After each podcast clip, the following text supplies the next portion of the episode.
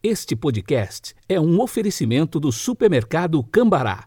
43 3325 7755, Londrina, Paraná.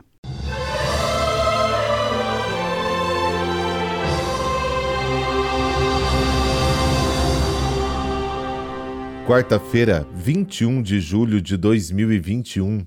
A cor litúrgica de hoje é o verde e o pensamento é de São Leão Magno. Abre aspas. Da inveja nascem o ódio, a maledicência, a calúnia, a alegria causada pela desgraça do próximo. Fecha aspas.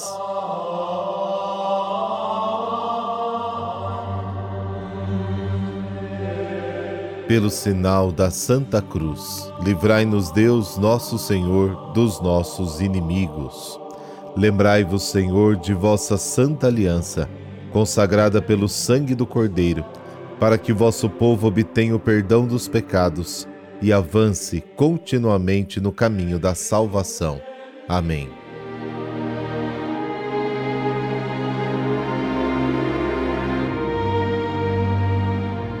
Mateus capítulo 13, versículos de 1 a 9.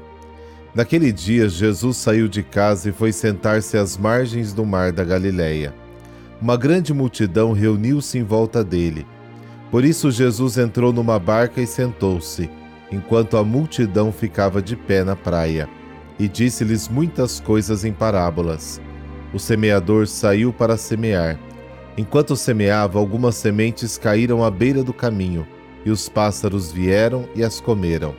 Outras sementes caíram em terreno pedregoso, onde não havia muita terra.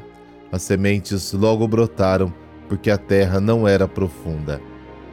Mas, quando o sol apareceu, as plantas ficaram queimadas e secaram, porque não tinham raiz. Outras sementes caíram no meio dos espinhos. Os espinhos cresceram e sufocaram as plantas. Outras sementes, porém, caíram em terra boa e produziram a base de cem de sessenta e de trinta frutos por semente. Quem tem ouvidos, ouça. Palavra da salvação. Glória a vós, Senhor.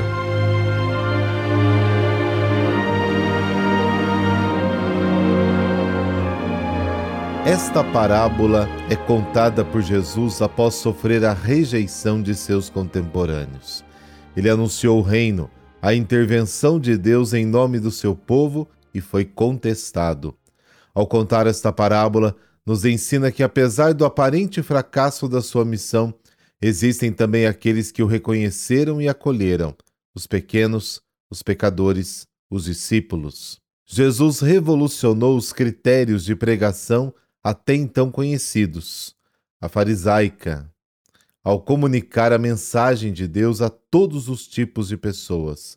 Ele não se dirigiu apenas ao bom, ou ao melhor, mas a todos. Sua missão não foi coroada de sucessos imediatos, mas ele não desistiu diante das decepções.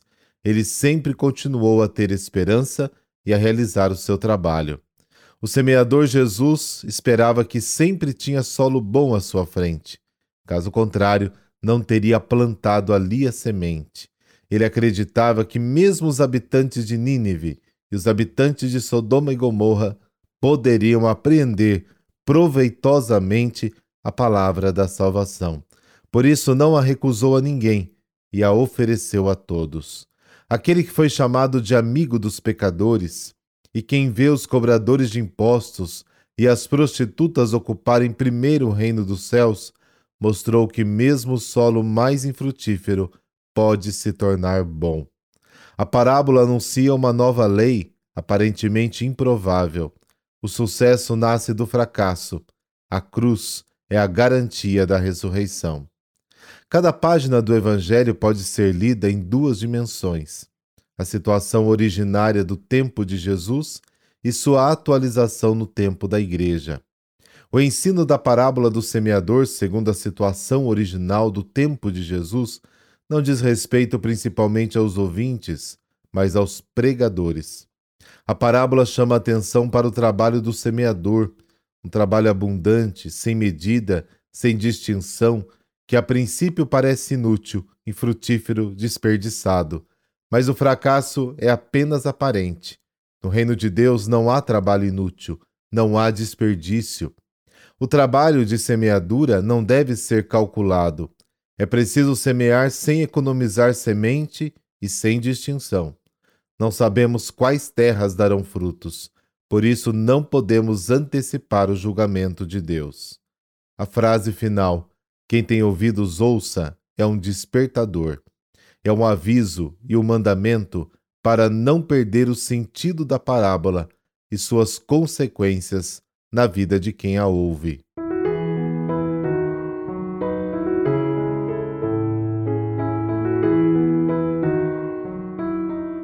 E hoje a igreja celebra São Lourenço de Brindisi. Júlio César Russo nasceu no dia 22 de julho de 1559 em Brindisi, na Itália. Seu nome de batismo mostrava claramente a ambição dos pais, que esperavam para ele um futuro brilhante, como o do grande general romano. Aos seis anos de idade, o menino Júlio César encantava todos com o extraordinário dom de memorizar as páginas de livros em poucos minutos, mas depois declamá-las em público. E cresceu assim, brilhante nos estudos. Quando ficou órfão aos 14 anos de idade, foi acolhido por um tio que residia em Veneza.